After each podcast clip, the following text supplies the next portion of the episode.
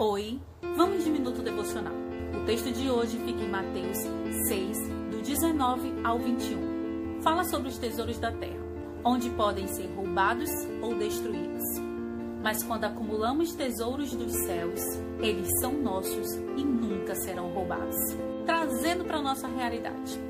Você já parou para pensar que quando acumulamos bens terrenos, quando concentramos o nosso coração apenas naquilo, muitas das vezes são facilmente destruídos. Você sabia que o nosso maior tesouro está no nosso coração?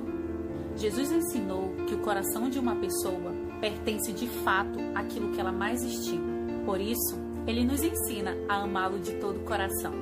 Entenda, o nosso maior tesouro não é aquilo que acumulamos, e sim no que ou em quem investimos nosso tempo e amor.